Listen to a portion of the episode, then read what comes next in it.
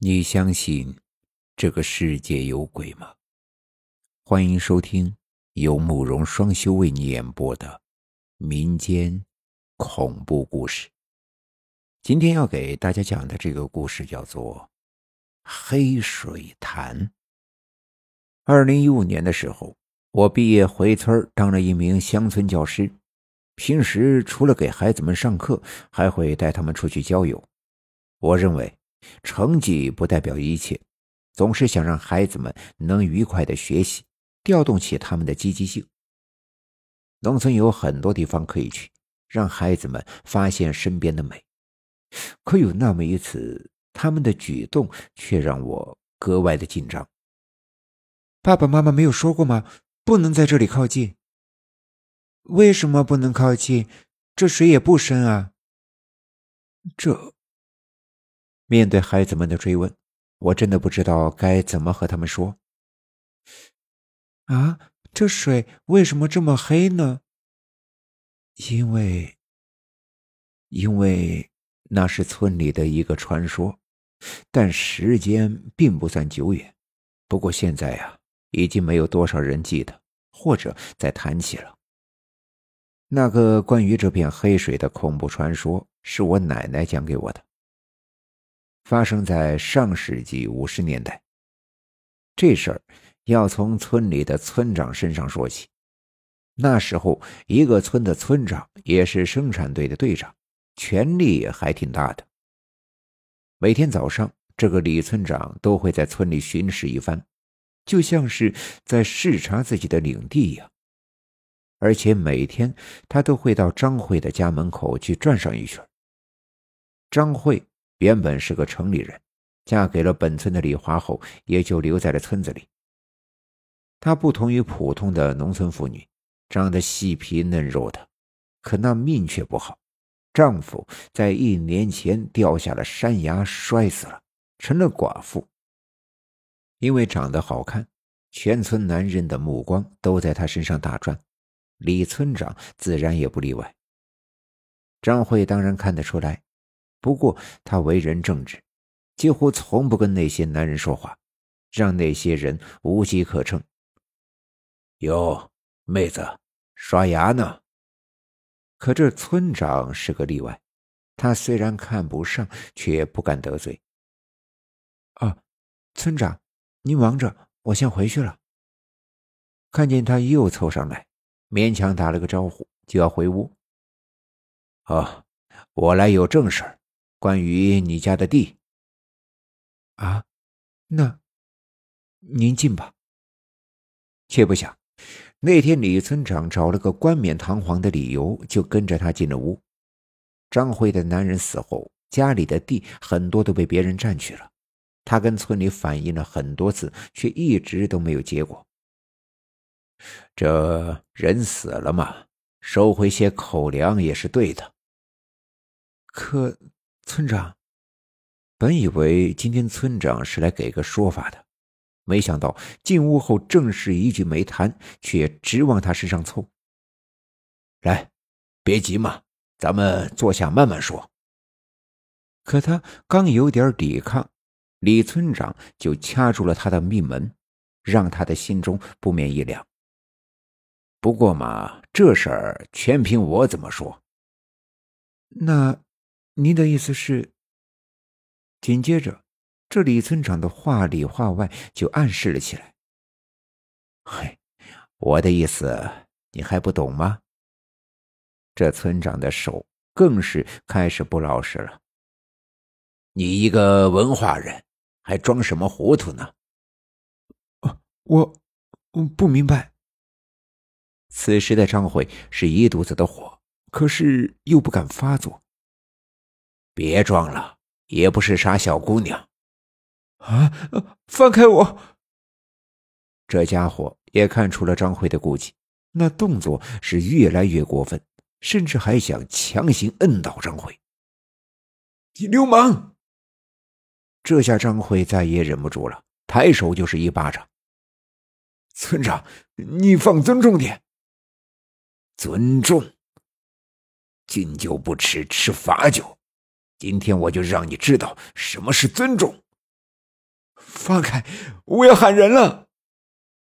可不想这一下却激怒了这个禽兽。给脸不要脸是吧？他可是这里的土皇帝，平日里作威作福的，谁敢动他一下？他当即就还了手，用力的推搡了回去，这让张慧的头顿时撞在了木椅上。就在张慧的头一阵阵的发晕，有些反应不过来的时候，李村长的目光突然更加邪恶了。原来，在推搡之下，竟然撕开了张慧的衣服，露出了一片春光。老子今天就要尝尝你这个小辣椒！此时，他再也控制不住邪念，心一横就要来强的。他就不信这女人敢去告他。可就在这时，有人砸响了窗户。混蛋，老流氓！坏了他好事的，正是村里的青年大壮，平日里也总是围着张慧家转悠。放开他！不过他从来没有做什么过分的事，今天也是听到了动静不对才冲进来的。他妈的！竟敢坏老子的好事，看我怎么收拾你！被人发现了，李村长即便再胆大，也不敢再待了。你个老流氓，你个不要脸的！于是他放开张辉就想跑。你也有脸当村长？打死一个臭流氓！以后离张辉远一点，不然我见你一次就打你一次。好好，大壮也是一时血气上涌，不然他也不敢跟这个村长发这个飙。张辉，你没事吧？见村长服了软，他又询问起张辉的情况。你再敢来试试！可赵村长却趁机给跑掉了。呸！老流氓！别担心，他不敢再来了。你没事吧？没事，谢谢你。没事我也是正好碰到了。能看出，这大壮这人还是很憨厚的，没等说话，脸就先红了。撵走了李村长，看着张慧的情绪还有些低落，大壮倒是没有着急走。哎呦，没想到他竟然是这种人，哼。他是不会放过我的。危难时被救下，张慧还是有些感动的。啊，呃，你别怕，他再来我还揍他。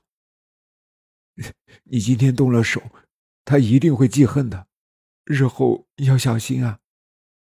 张慧心思细腻，担心李村长日后报复，便想跟大壮商量个计策。没想到就在这时。外面响起了一阵嘈杂的人声，那对奸夫淫妇就在里面呢。这下被我给逮到了。回头一看，就见一大帮的村民骂骂咧咧的冲了进来。哎呦，果然不是什么正经人，一大早的就在他屋里，不要脸。而带头的正是李村长。你，你血口喷人，明明是你。大壮一听就火了，他这是要恶人先告状，把脏水泼到自己的身上。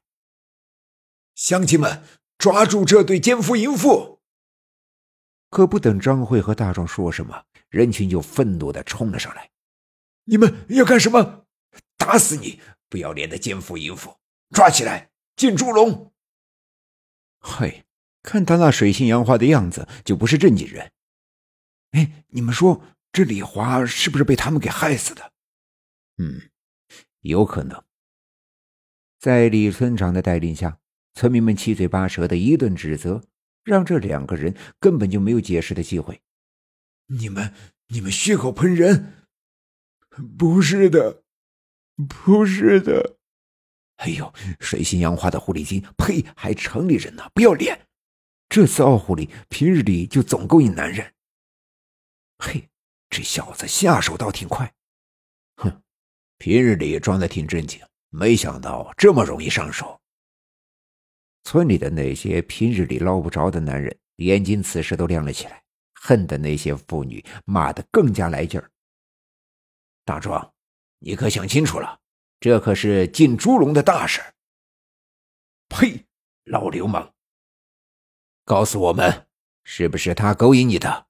如果是的话，可以给你留条活路。什么？进猪笼？我，我。大壮原本还是很气愤，可是，一听到要进猪笼，大壮就犹豫了起来。他不想死，更不想被进猪笼。是，是。是他是他勾引我的，我我没忍住。大壮，你生死面前，大壮怂了，违心的说了不该说的话。乡亲们，把他抓起来，进猪笼，淹死这个狐狸精。此时，张慧的心一下子就沉了下去。他知道自己再说什么都没有用了。你们记住，我不会放过你们的。就是做鬼，我也不会放过你们的。那一刻，张辉的眼睛都充了血，愤恨的嘶吼了起来。他从来没想到，眼前的这些人竟然可以邪恶成这样。我诅咒你们每一个人。我诅咒你们每一个人！怨恨下，他下了死诅咒，诅咒这村里的每一个人。可是这依旧改变不了什么，他还是被扔进了这片水塘中，淹死了。张慧死后不久，这片水塘就总是会淹死人，不管是来这里挑水的，还是路过的。